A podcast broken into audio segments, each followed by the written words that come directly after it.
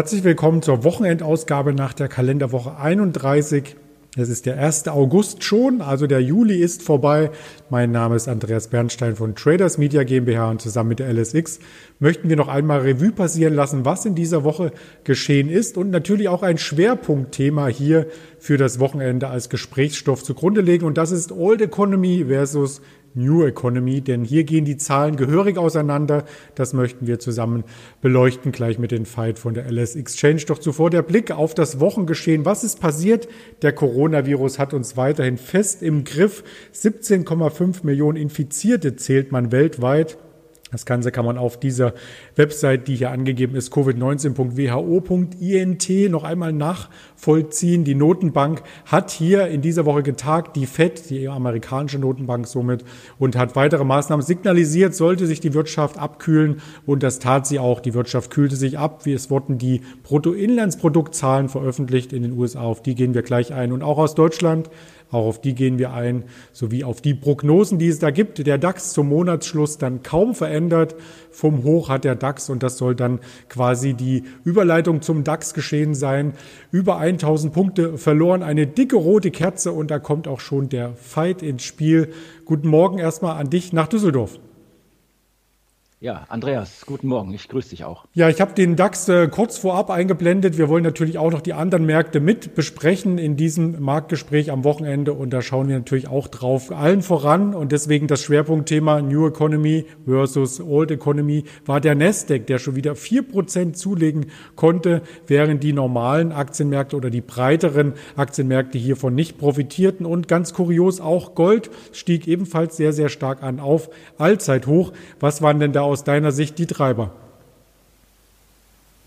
Okay, beim Nasdaq ist relativ einfach. Wir haben Quartalszahlen gehabt letzte Woche oder diese Woche, wenn man es noch nimmt. Äh, teilweise sehr erfolgreiche, allen voran die GAFAs, sprich Apple, Google, Amazon, Facebook, die teilweise gute Zahlen hatten, teilweise richtig gute Zahlen und alle über den Erwartungen der Analysten waren. Ähm, wir sehen die Aktien nachher nochmal äh, en Detail, da kann man nochmal die Zahlen selber nennen. Äh, aber sie profitieren halt unisono von der Corona-Krise und das spiegelt sich halt in den Zahlen wieder. Das stimmt natürlich, aber die BIP-Zahlen, die ja das gesamte Bruttoinlandsprodukt eines Landes widerspiegeln, die waren richtig schlecht und das soll quasi der Einstiegspunkt in das heutige Marktgespräch sein. Da haben wir den ersten Blick hier in Richtung USA gerichtet und zwar die BIP-Daten waren mit einem Minus von 32,9 Prozent als historischer Kursabsturz Absturz in den USA beim Handelsblatt tituliert. Wie stark ist denn der wirkliche Absturz? Gut, den, bei den Amerikanern geht das immer etwas schneller. Ähm, wir kennen dort kein Kurzarbeitergeld, wir kennen dort keine langen Kündigungsfristen. Teilweise haben die Leute einfach nur Verträge auf Wochenbasis und dementsprechend äh, ist diese Domino-Schlange, die wir dort haben, also sehr schnell. Die fällt halt sehr schnell um, bis sie sich stabilisiert. Ähm, das ist jetzt für die USA nichts Außergewöhnliches damit können die Menschen auch leben. Die Menschen wissen halt, dass ihr Job permanent gefährdet ist. Was allerdings negativ ist, sind halt diese weiterhin steigenden Zahlen. Und führende Ökonomen sagen halt ganz klar, solange das Virus wütet oder nicht unter Kontrolle ist, solange bleibt die Wirtschaftskrise in den USA vorhanden. Sprich, bleibt die Arbeitslosenquote äh, auf hohem Niveau. Ja, das war ein, äh, ein schönes Zitat beziehungsweise eine Zusammenfassung von mehreren Zitaten, die du uns hier dargelegt hast. Jerome Paul, der Notenbankchef, hat auch sich dazu geäußert, natürlich in der Pressekonferenz nach der Notenbanksitzung selbst und sagte, dass die Notenbank zusammen mit der Politik bereit ist, weitere Maßnahmen einzuleiten, ein fünftes Konjunkturpaket vielleicht. Und der US-Präsident, der reagierte hier gänzlich anders und zwar stellte er in den Raum, dass man womöglich auch die Wahl verschieben könnte. Ja, und das sorgte ebenfalls für Aufsehen. Wie wahrscheinlich hältst du denn diese Maßnahme? Ich glaube nicht, dass er es schaffen wird, die Wahlen zu verschieben, weil das ist völlig eindeutig.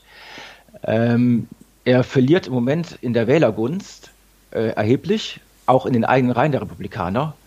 Und äh, im Moment liegt halt, das heißt noch nicht viel, aber der Joe Biden halte deutlich vorne, Tendenz steigend. Weil man halt hier die Kompetenz in der Krisenbewältigung dem Herrn Trump etwas abstreitet jetzt. Ja, selbst der Ex-Präsident Obama, der sich sonst äh, wenig zu Wort meldet, hat hier bei einer Trauerveranstaltung ähm, einmal Wort ergriffen und hat hier gesagt, dass das eine Beschneidung ähm, quasi des Volkes ist, der Demokratie letzten Endes, wenn man eine Wahl hier aussetzen würde oder verschieben. Ähm, das Ganze wird also auch von vielen Seiten her sehr, sehr kritisch gesehen. Zurück nach Deutschland. Das BIP wurde auch hier gemeldet und auch dazu haben wir eine Grafik vorbereitet, die du uns interpretieren kannst. Ähm, genau. Wir sind bei minus 10,1 gelandet. Das war irgendwie auch am unteren Ende der Erwartungen. Zuerst hieß es, glaube ich, irgendwie 6,1. Wir sind jetzt bei 10,1.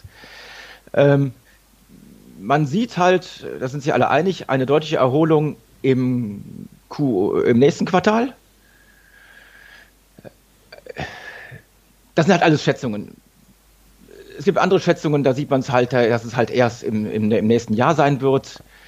Wir sehen nachher noch eine Tabelle mit den Erwartungen der den Earnings per Share der Aktien. Dieses auch in Q3 und Q4 unter Umständen nicht gut aus. Äh, ich glaube, dass eine einsetzende Erholung erst im kommenden Jahr ist. Das ist ein wenig düsterer als die Konsensschätzung, aber du bist natürlich mit den äh, Zahlen auch extrem vertraut und insofern lassen wir diese Meinung hier ähm, ungefiltert durchgehen, um das ähm, freundlich zu formulieren. Wenn man das langfristig sich anschaut, das Bruttoinlandsprodukt, so war es doch ein regelrechter Hammer, eine Veröffentlichung, die an das Tief von 1932 erinnerte, also so tief ähm, oder so schnell ist ein Quartal beim Bruttoinlandsprodukt seit dem Jahr 1932 nicht mehr gefallen. Hier die langfristige Grafik von Bloomberg und der Welt aufbereitet. Und das Ganze schlägt sich natürlich nicht nur auf die Gesamtwirtschaft nieder, sondern auch auf den öffentlichen Sektor. Wenn man hier das Problem dahinter begutachtet, dann sind das die Steuereinnahmen der Gemeinden, die hier extrem äh, wegbrechen. Diese Grafik hast du uns hier ebenfalls mitgebracht und die merkst du vielleicht auch im näheren Umfeld, oder? Ja, genau. Also ich will jetzt hier nicht immer als der äh, Superpessimist da stehen. Ich habe es ja auch letzte Woche schon gesagt. Ähm, wir bekommen steigende Insolvenzwellen. Äh, Italien, ich erinnere mich an die Zahl mit 41 Prozent Steigerungen gegenüber dem äh, gleichenden Durchschnitt von Insolvenzen. Ähm, wir haben eine steigende Staatsverschuldung. Wir haben auch noch konträr dazu dementsprechend die sinkenden Steuereinnahmen. Ähm, ich bin sehr pessimistisch gestimmt. Also durch diese Talsohle wird es etwas länger dauern, bis wir dort hindurchgeschritten sind. Und genau, wir haben ja Schätzungen der äh, Gewerbesteuer der Gemeinden äh, von äh, 47,3 sinkend auf 38,1. Äh, wesentlich dramatischer ist es noch bei den Steuereinnahmen von äh, Bund und Ländern. Da gehen wir von knapp 800 auf ungefähr 700 Milliarden Euro zurück ähm, ja, steigende Schulden, die müssen bezahlt werden, aber gut, letztendlich wir wissen, Modern Monetary Theory, die Schulden können wir sowieso nicht zurückzahlen, die Zinsen werden niedrig bleiben und es wird wahrscheinlich auch noch ein paar Jahrzehnte funktionieren, dass wir die Wirtschaft oder das Wachstum einfach auf Pump finanzieren, bis dann irgendwann, wie nenne ich es mal, die Endzeit kommt. Ja, diese steigende Staatsverschuldung, ähm, die bringt natürlich auch immer den Gedanken mit sich, wo überhaupt die Corona-Hilfspakete landen. Und auch da ist keine Gleichverteilung zu sehen, vor allem nicht in der EU. Wenn man sich die rechte Grafik anschaut, sieht man genau, wie viel Corona-Hilfen jeder EU-Staat erhält. Und das sind natürlich die Staaten, äh, die hier schon vorab äh, eine hohe Staatsverschuldung hatten, diejenigen, die jetzt hier das meiste Geld erhalten, also Italien, Spanien. Und dann folgt auch gleich äh, Frankreich, Deutschland gar nicht so stark stark. Ähm, Deutschland kommt relativ gut durch die Krise, obwohl das Bruttoinlandsprodukt hier schwach war. Und man fragt sich im Gesamtrahmen natürlich, woher das Geld kommt. Und da hast du uns eine interessante Grafik vorbereitet, wie nämlich die Notenbanken zusammengefasst ähm, quasi im Verhältnis zum S&P von der Ausgabenbilanz stehen. Erklär das gerne noch einmal deutlicher für uns. Genau, wir haben hier einen Fünfjahreschart äh, Global Money Supply. Das habe ich aus dem Bloomberg gezogen. Und auf an der Grafik erkennen wir halt die enormen Geldmengen, die von den äh, Notenbanken in den Markt gepresst wurden. Und relativ, äh, das korreliert mit dem S&P 500. Sie liegen ja halt recht äh, deutlich übereinander. Jetzt könnte man daraus interpretieren, dass halt, was ich eben schon mal sagte, der gesamte Aufschwung von uns wird halt auf Pump finanziert. Natürlich gibt es Unternehmen, wie jetzt hier die Gaffers und sowas, die halt einfach dementsprechend wirklich echte Gewinne erwirtschaften. Aber es würden halt, wenn halt auch durch diese äh, Staatsfinanzierung, diese Finanzierung der Notenbanken halt auch diese sogenannten Zombie-Unternehmen äh, mitfinanziert, die normalerweise Konkurs gehen würden. Und gewisse eine gewisse Konkursmenge ist halt auch äh, gesund für eine Volkswirtschaft. Aber hier werden halt Unternehmen am Markt, am Leben erhalten, die sich halt nicht produktiv auswirken. Und das Problem der Notenbanken ist, solange ich äh, Geld ausgebe gegen Schuld, Schuldtitel, die ich einnehme, die von bester Qualität sind, ist das alles das Spiel in Ordnung.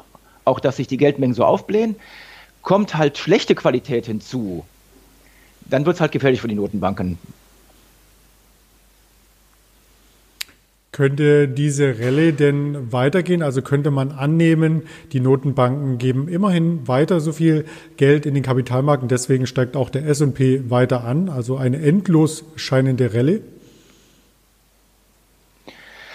Diese endlos scheinende Rallye funktioniert ja schon seit ein paar Jahren, insbesondere stark seit der Finanzkrise. Ähm, es wird, je nachdem, welche Ökonomen man da interviewt, äh, auch noch ein paar Jahre weitergehen.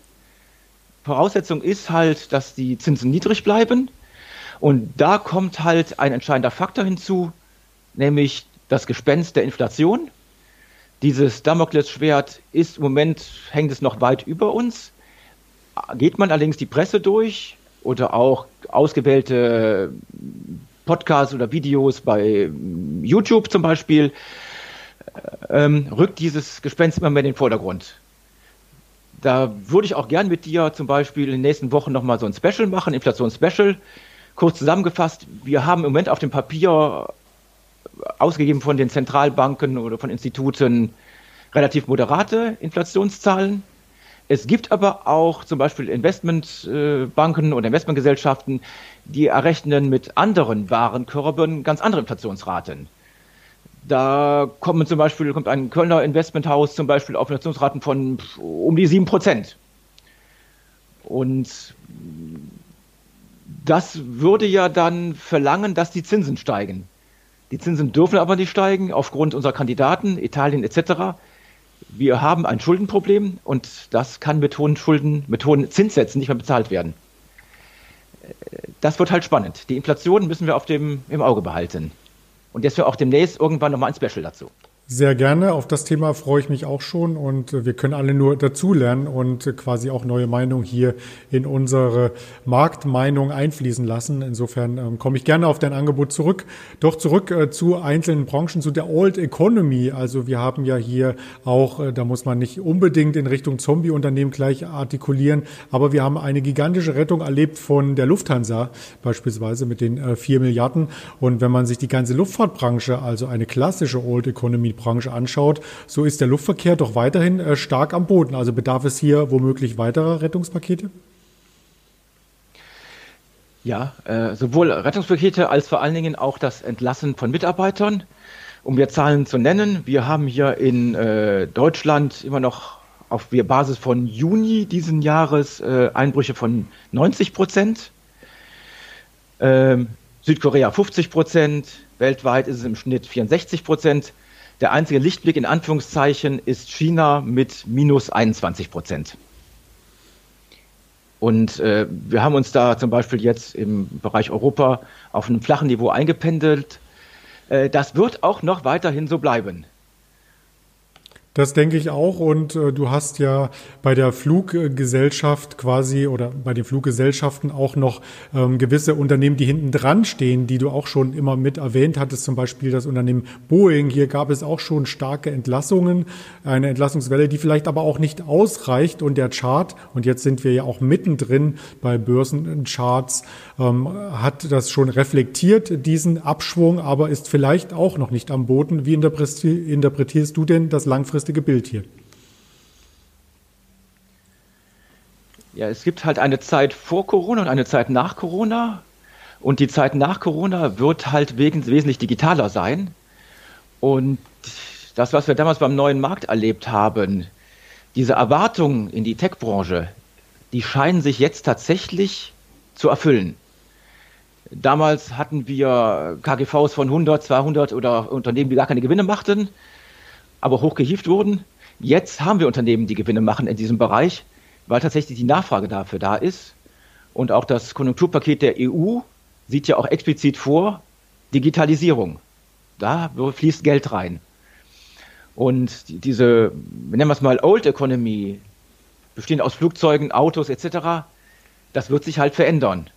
Und Boeing ist natürlich doppelt betroffen. Die hatten einmal diese 373 äh, MAX-Geschichte und jetzt halt noch überhaupt die sinkenden Abnahmen von Flugzeugen, sinkenden Bestellungen, Bestellungsabsagen. Äh, ja, das heißt, ich will jetzt nicht sagen, dass da was, dass da Branchen aussterben, aber da ist das Wachstum von Branchen gehemmt. Ne? Daimler schickt Leute in Kurzarbeit, Boeing großer, große Company, 160.000 Mitarbeiter weltweit, äh, wollen 10% entlassen. Ich glaube im Sinne von, wir müssen 10% entlassen. Das sieht alles nicht gut aus. Aber auf der anderen Seite, Tech-Branche, der Nasdaq spiegelt es weiter, spiegelt es wieder. Äh, da sind andere Branchen, die dran ziehen werden. Bevor wir noch näher auf die Tech-Branche eingehen, vielleicht noch zwei Beispiele aus der Old Economy und eine Vorabschätzung, ähm, wie es denn mit den Unternehmensgewinnen weitergehen kann. Und da habe ich die Deutsche Bank mitgebracht, auch ehemals eines der Vorzeigeunternehmen. So ein bisschen ähm, dümpelt die Aktie dahin. Äh, die Commerzbank ist ja schon aus dem DAX ausgeschieden. Ähm, wie steht es denn hier um die Deutsche Bank? Äh, die letzten Quartalszahlen waren ja zum Glück mal äh, erfrischend, aber wir sehen am Chart, ähm, Langfristchart, ne, wir waren vor im Jahr 2000, äh, also ich kann es nicht erkennen, 9 oder 9 oder 10, äh, ja, in 8 bis 10 waren wir bei, vor der Finanzkrise bei um die 80. Ja gut, solche Kurse sehen wir nicht wieder. Und wenn wir jetzt überlegen, dass wir in Q1 2021 eine mm, Insolvenzwelle von bisher nicht gesehenen Ausmaßes sehen, was die Finanzkrise 2008 noch übersteigt, dann ist ganz klar, äh, Bankaktien, die braucht man nicht, die werden weiter Probleme haben. Natürlich haben sie mehr Eigenkapital, natürlich hat, haben die äh, Zentralbanken die Bank, den Bankensektor mit Eigenkapital unterstützt. Aber äh, ja, wie in meinem letzten Video schon gesagt, die Welle, die da auf uns zuschwappt, äh, wird an den Banken nicht spurlos vorbeigehen. Und ich hoffe nicht, dass wir in den Banken Zustände bekommen wie 2008.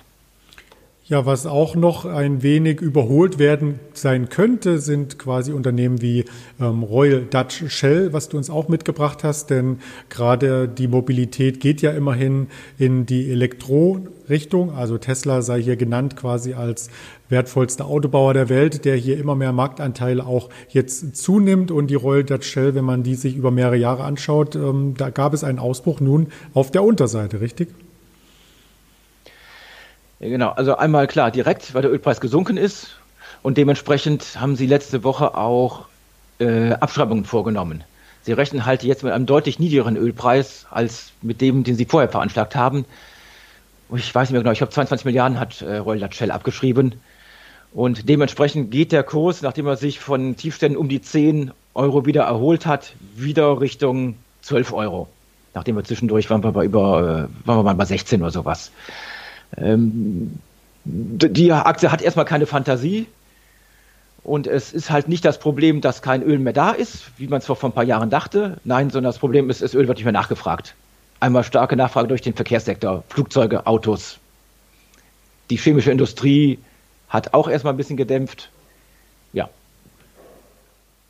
das waren quasi drei Vertreter aus drei Branchen der Old Economy. Und abschließend zu diesem Thema möchten wir noch auf die Unternehmensgewinne und Schätzungen schauen aus Deutschland und den USA. Da hast du uns ein paar interessante Zahlen zu mitgebracht. Ähm, genau. Die Unternehmensgewinne sind äh, in Deutschland in Q1 um 25 Prozent im Schnitt gesunken und in Q2, gut, das wussten wir, dass das ein hartes Quartal wird, sinken sie um 50 Prozent.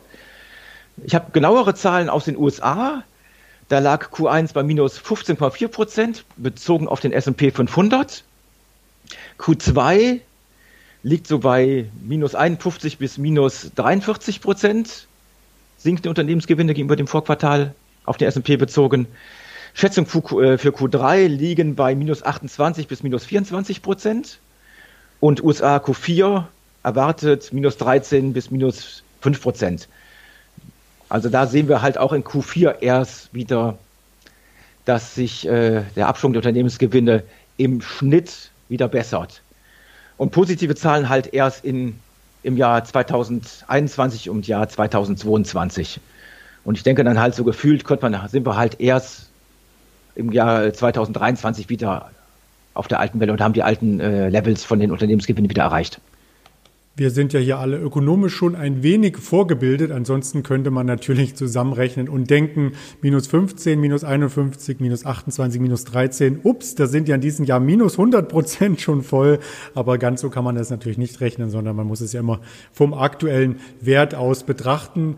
Was man aber auf eine lange Sicht betrachten sollte, und da kommen wir quasi zu dem anderen Versus-Thema, die New Economy. Das sind hier die Beispiele, die wir in der vergangenen Woche gesehen hatten für die Hightech-Branche. Also da gab es quasi ein Feuerwerk zu verzeichnen mit mehreren Unternehmen, aber auch die breite Basis stellt sich ganz gut dar. Und da hast du uns eine weitere Folie oder Übersicht mitgebracht, und zwar die Earnings Seasons, also was die Schätzung war und was quasi an Schätzungen verfehlt wurde. Kannst du uns die noch einmal genauer deuten? Ja, ganz kurz noch eben mit diesen Minuszahlen, das bezieht sich natürlich immer auf das Vorquartal. Ne? Das heißt, dass die Minus 15 bezieht sich auf das Vorquartal letzten Jahres und deswegen kann es halt dann im, im Quartal danach nochmal um 10 Prozent und danach nochmal um 10 Prozent fallen. Das ist halt immer aufs Vorquartal bezogen. Das noch als kurze Ergänzung. Dann, was wir hier gesehen haben, hier mit, den mit der Earnings Season, genau. Äh, Vielzahlunternehmen hat halt ähm, die Gewinnerwartungen entsprechend zurückgeschraubt gehabt. Das hatten wir in den letzten Monaten gesehen.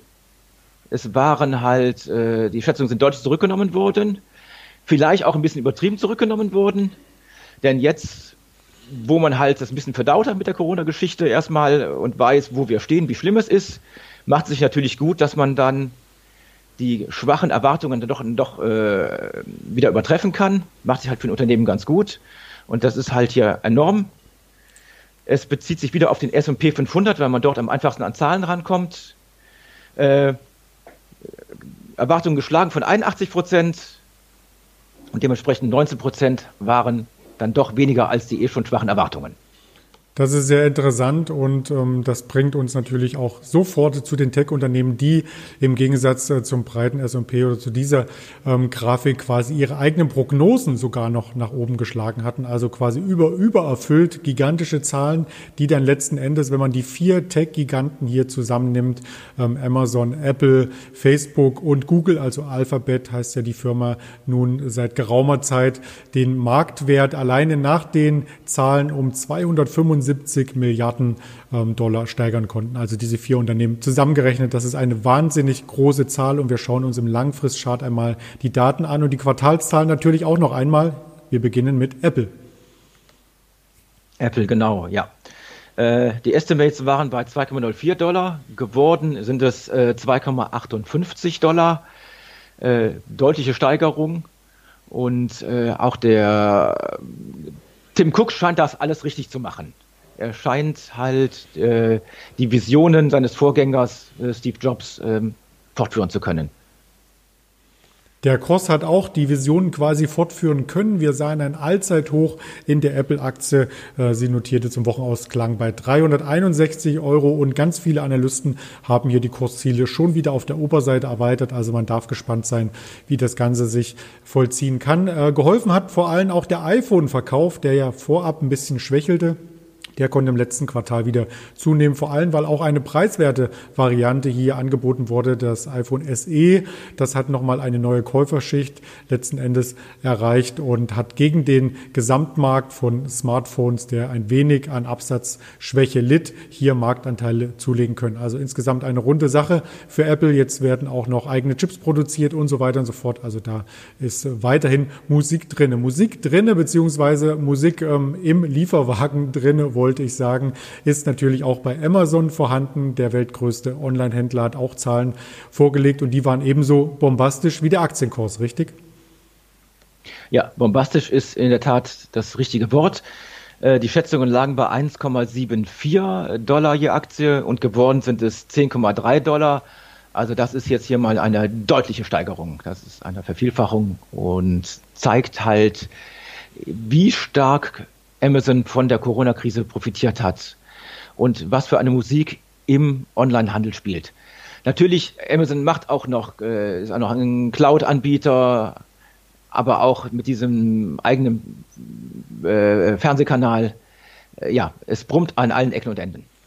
Ja, da freut sich vor allem äh, Jeff Bezos, ähm, einer der reichsten Menschen der Welt, dass er hier natürlich auch sein Vermögen steigern konnte. Und äh, nach der Scheidung musste er einiges an seine Frau abgeben, Ex-Frau ähm, vielmehr. Aber das dürfte ihn dann rein auf dem Kontoauszug momentan gar nicht weiter stören. Vielleicht noch diese kleine Anekdote aus der Klatschpresse. Quartalzahlen gab es auch von Facebook und hier war im Vorfeld ein wenig Angst im Markt, dass durch die Beschneidung ähm, vor allem der Zensierung Zensierung oder des Zensierungswillens bei bestimmten Medieninhalten das Unternehmen unter Druck geraten könnte. Aber die Zahlen äh, zeigten, dem ist gar nicht so, oder? Ja, genau. Auch hier hatten wir Zahlen, die Erwartungen lagen bei 1,44, geworden ist letztendlich 1,80 Dollar. Also auch wieder äh, deutlich besser. Und ich hatte irgendwo, habe ich es gelesen, wie sagte jemand, es lohnt sich, in unregulierte Giganten zu investieren. Ja, das ist ein äh, sehr, sehr guter Spruch. Und die Giganten an sich, vielleicht auch noch diese Randnotiz, mussten sich vor dem Kongress so ein Stück weit verantworten. Sie waren über ein Meeting-Programm zugeschaltet. Man weiß gar nicht, ob es äh, Zoom war oder welche Software hier genutzt wurde. Ähm, auf alle Fälle die CEOs von Facebook, ähm, Apple, Amazon und auch von Google waren hier zugeschaltet, um mit der Regulierungsbehörde zu diskutieren, äh, wie es weitergehen kann, ob die Marktmacht nicht schon vielleicht zu groß ist. Also das ist durchaus ein Thema in den USA, aber bisher haben die Aktienkurse hier noch keinen Dämpfer diesbezüglich erhalten. Das lief alles ähm, relativ entspannt durch, wenn man das mal so salopp formulieren darf. Das vierte Unternehmen und auch damit das letzte aus dem Hightech-Bereich ist der Gigant Google. Man sagt ja mittlerweile nicht mehr, man sucht im Internet nach einer bestimmten Phrase oder nach einer Antwort auf eine Frage, sondern man googelt. Und wenn ein Unternehmen genau das geschafft hat, ähm, den, die Firmenbezeichnung hier quasi als Tätigkeit ähm, in die Köpfe einzubrennen, dann ist es am Ziel. Am Ziel sind sie aber noch lange nicht, denn sie sind auch in vielen Wirtschaftsbereichen tätig, richtig? Ja, genau. Sie versuchen auch den Namen Alphabet. Sie versuchen halt äh, vom Auto bis zur Hausanimation ähm, in alle Lebensbereiche vorzudringen und das halt erfolgreich und mit halt genug Geld im Hinter, in der Hinterhand. Und immer wieder werden auch kleinere Firmen oder Startups übernommen und im Konzern integriert. Und dieser Konzern wird wahrscheinlich irgendwann, ich will nicht sagen die Welt beherrschen, aber noch allgegenwärtiger in unserem Leben sein. Äh, zu den Zahlen, was haben wir? Ähm, 8,21 war geschätzt, 10,13 ist geworden, auch hier deutlich übertroffen. Ja, 10,13 Dollar Gewinn pro Aktie, obwohl der Umsatz ein Stück weit äh, zurückging mit den Werbeeinnahmen. Ähm, trotzdem, das Unternehmen, wie man hier langfristig gesehen hat, ist auf einem langfristigen Aufwärtstrend immer noch aufgesessen. Also mit der Aktie geht es hier ähm, steil nach oben und das heißt quasi, dass die New Economy auch nach der Corona-Krise gefragter denn je ist. Das sollte ja das Fazit quasi sein. Glaubst du insgesamt, und das ist meine Abschlussfrage an dich bei diesem spannenden Marktgespräch, dass die Old Economy wieder aufholen kann oder wird dieser Spagat weitergehen? Ich denke mal, das wird erst noch mal so weitergehen weil die Old Economy halt deutlich mehr unter der Corona-Krise leidet und vor allen Dingen auch unter diesen ganzen Randerscheinungen äh, mit diesen der drohenden Insolvenzwelle. Das wird die Old Economy stärker treffen als die New Economy, weil die New Economy auch eher Lösungen anbietet für die Probleme der Old Economy. Und ich denke mal, ähm, wir haben jetzt bald wieder Oktober dann kommen auch wieder Ende September die Gespenster vom Oktobercrash und ich denke, dass wir im keine Oktober, November im DAX wieder bei 11 sind, bei 11.000 Punkten und vielleicht die Tiefspunkte im Januar, Februar sehen. Und dann denke ich auch mal, werden vielleicht die Kurse der Old Economy wieder auf einem Niveau abgesunken sein, äh, wo man die als Schnäppchenjäger einsammeln kann. Weil natürlich sind da Unternehmen bei, die einfach Gewinne haben, die haben ein Geschäftsmodell, auch wenn die Gewinne in Zukunft nicht mehr so sprudeln werden.